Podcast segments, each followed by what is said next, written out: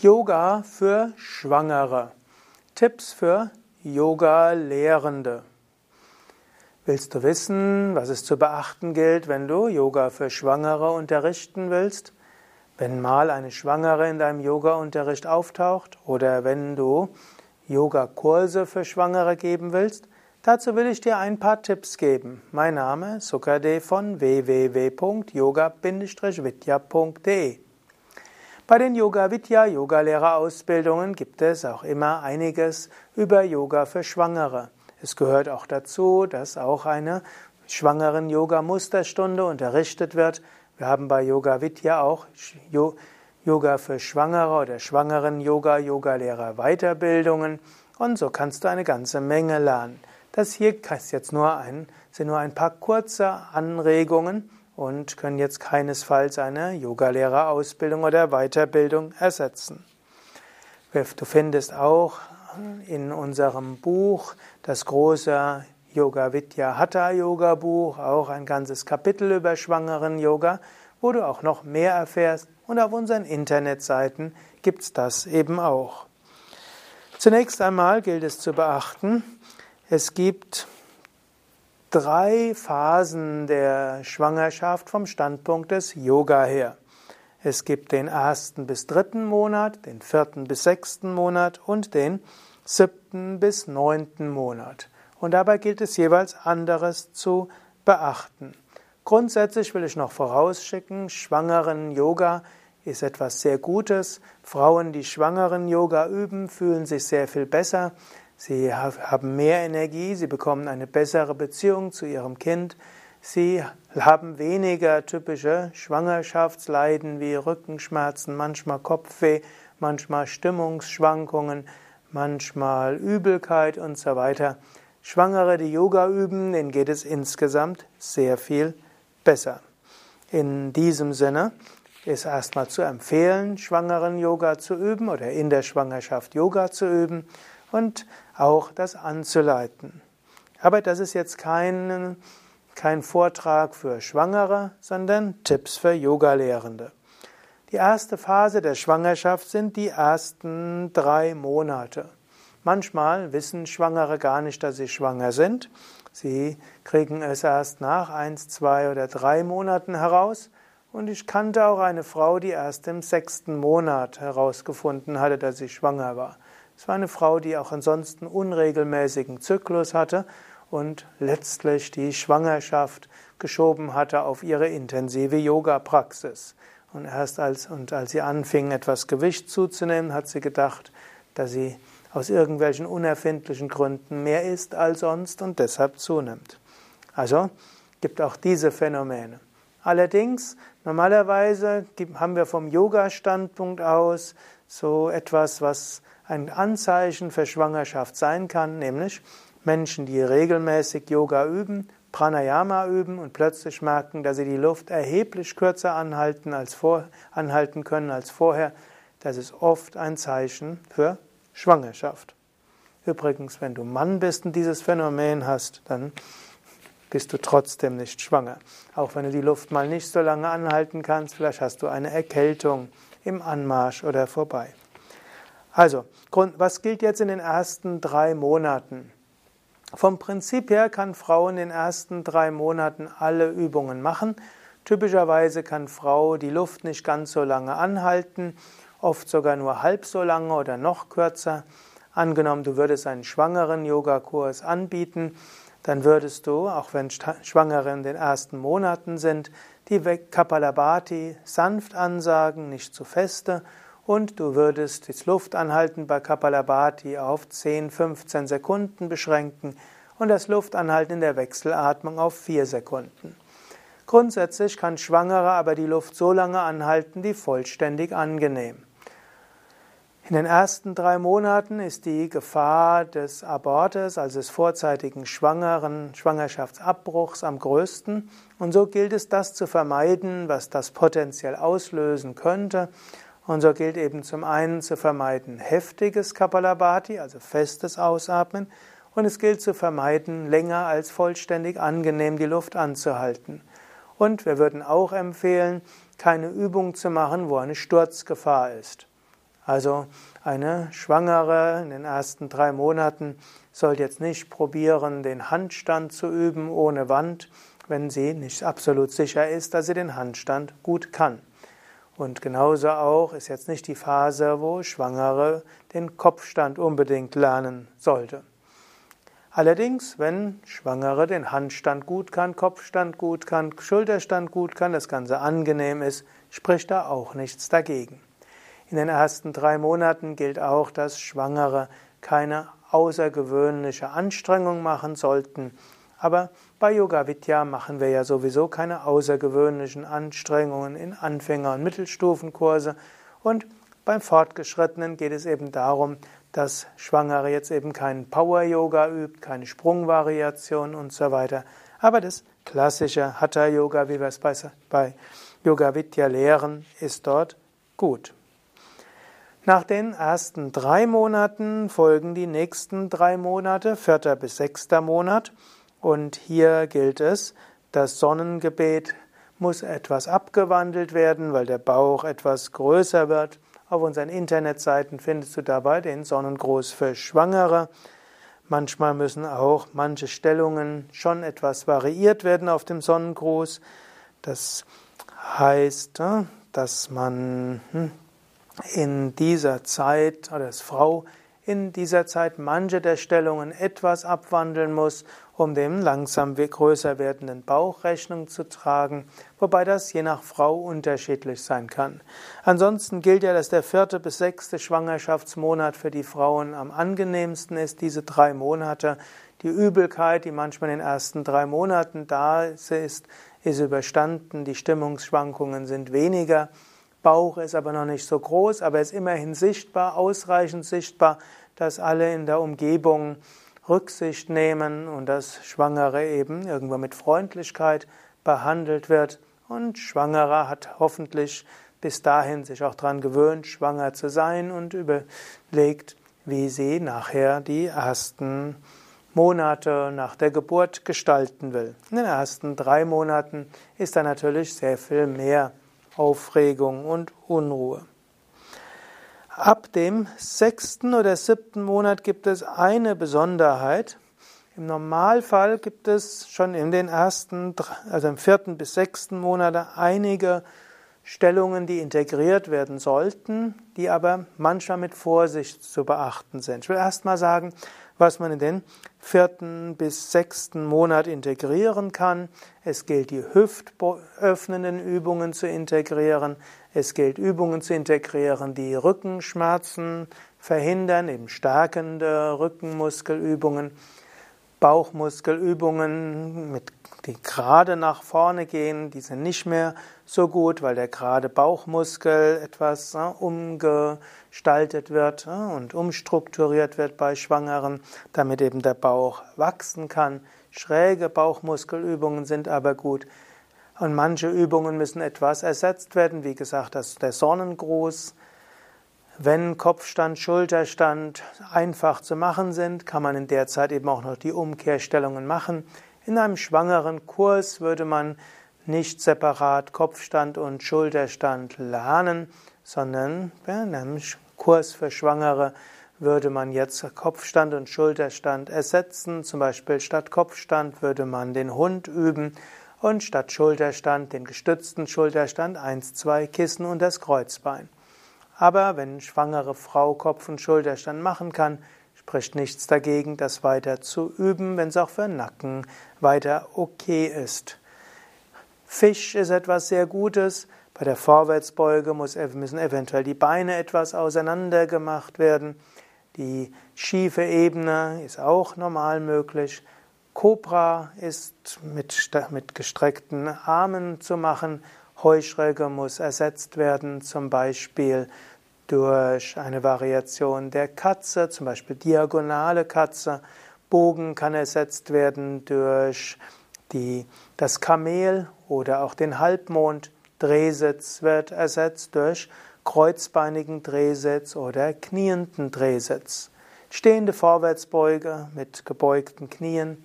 Die Frage des Pfaus stellt sich eigentlich natürlich noch nicht, stellt sich nicht mehr ab dem Moment der Schwange, des Schwangerschaftsbeginns, aber Krähe geht eventuell in den ersten drei Monaten, vielleicht auch noch in den nächsten drei Monaten. Wenn nicht, kann ausgewichen werden auf den Baum zum Beispiel. Und natürlich stehende Übungen sind gut, auch um die Beinmuskeln stärker werden zu lassen.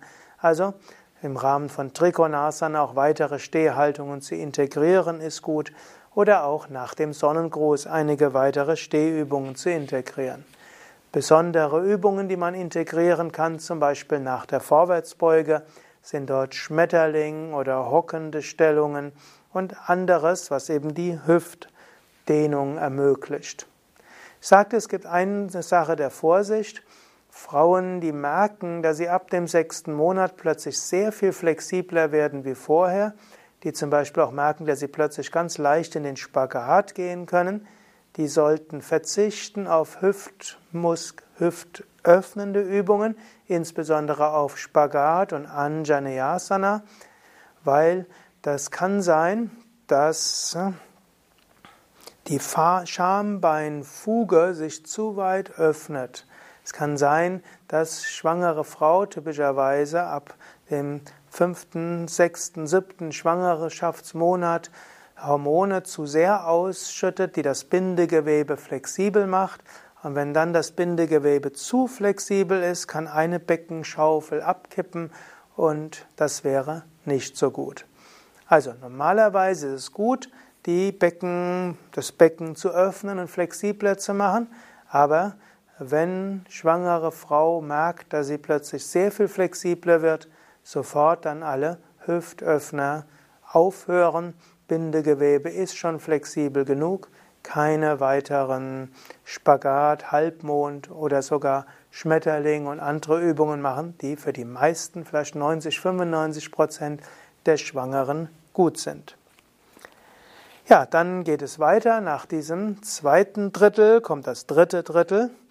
Dort gelten vielleicht besondere Bedingungen und da gibt es auch unterschiedliche Meinungen von Yoga-Lehrenden. Es gibt sogar die Aussage, dass Schwangere in diesem Drittel nur noch wenige Yoga-Übungen machen können. Ich selbst weiß von vielen Schwangeren, die sagen, dass das eine besonders schöne Zeit ist, um Yoga zu üben. Es geht auch weiter Kapalabhati, nicht so fest ausatmen, Luft anhalten kurz, Wechselatmung geht, Luft anhalten kurz.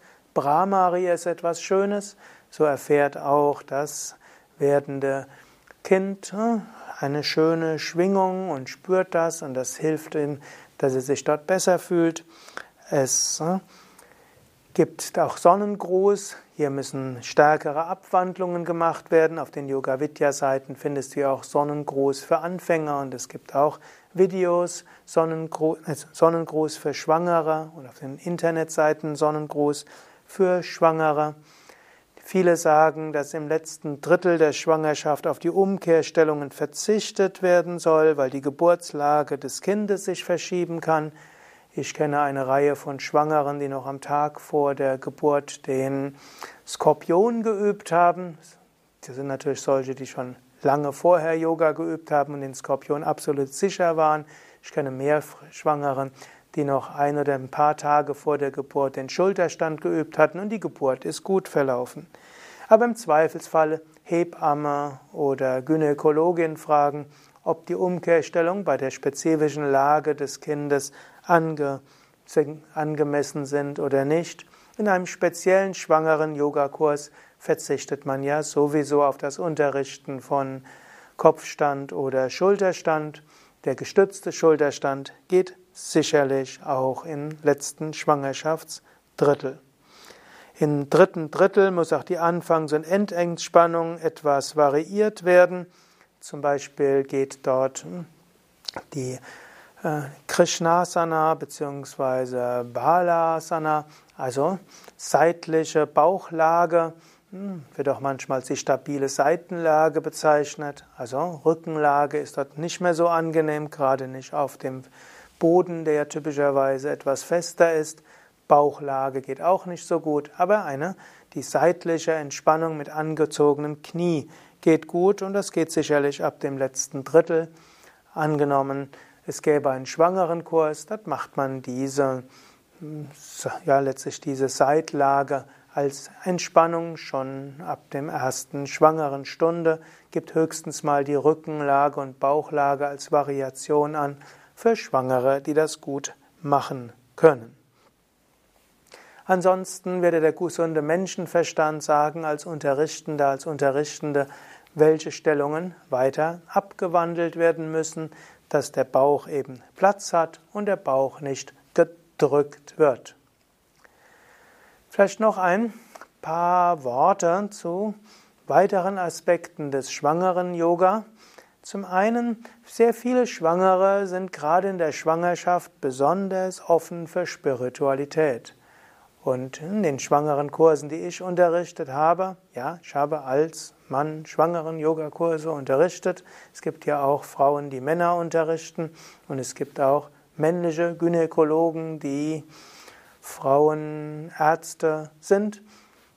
Mir ist jetzt zwar keine männliche Hebamme bekannt, aber auch als Mann kann man schwangeren Yoga unterrichten und du kannst insbesondere auch im Rahmen von offenen Stunden und Anfänger-Yoga auch schwangere Frauen haben. Zugegebenermaßen, die meisten schwangeren Frauen haben lieber eine Yogalehrerin als Unterrichtende. Und deshalb meine Erfahrung mit schwangeren Yoga ist schon auch länger her, zu einer Zeit, als es nicht so viele Yogalehrende gab. Seit es Yoga Vidya gibt, sind typischerweise die schwangeren Yogakurse meistens von Frauen gegeben, aber ich habe ja auch schon in den 80er Jahren unterrichtet.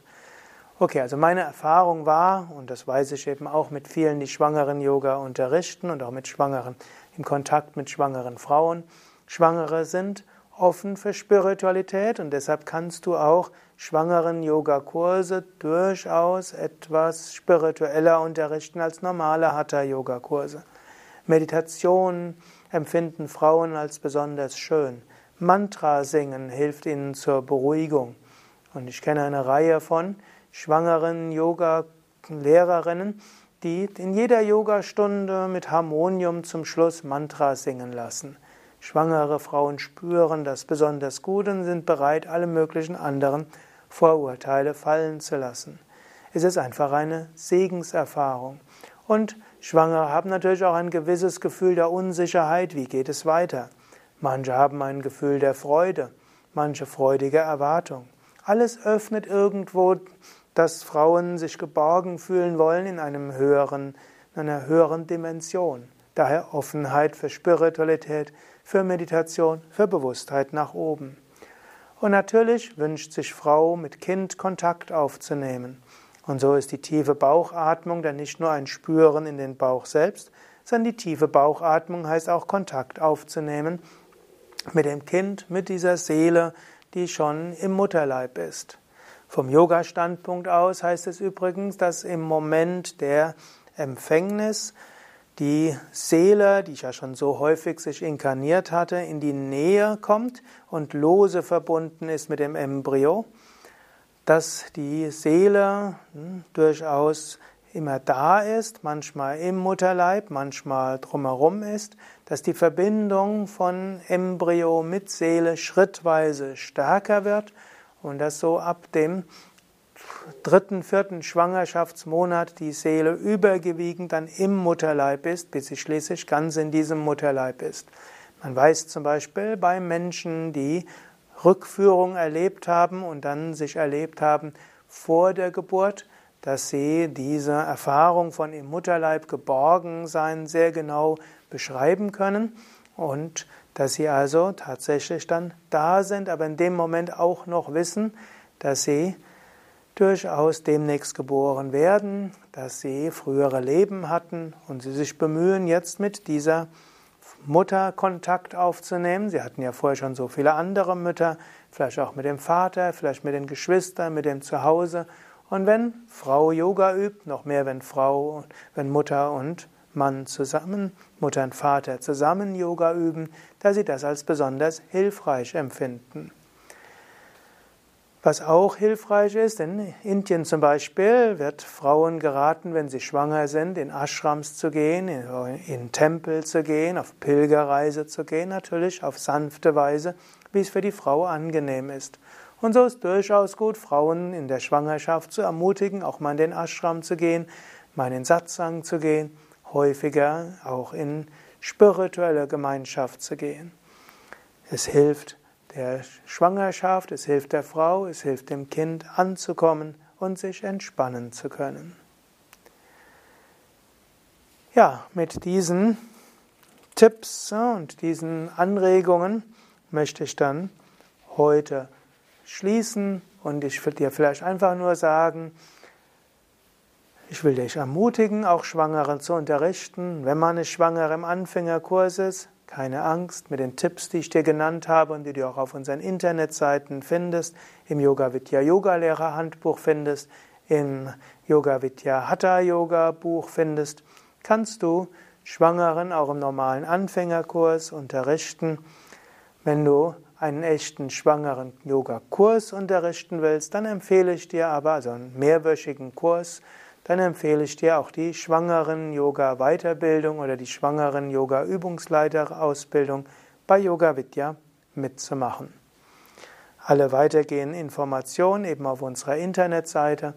Mein Name Sukadev, Kamera Schnitt Nanda, Hochladen Mirabai Omkara und viele anderen sind daran beteiligt, dass diese Audios und Videos sichtbar sind.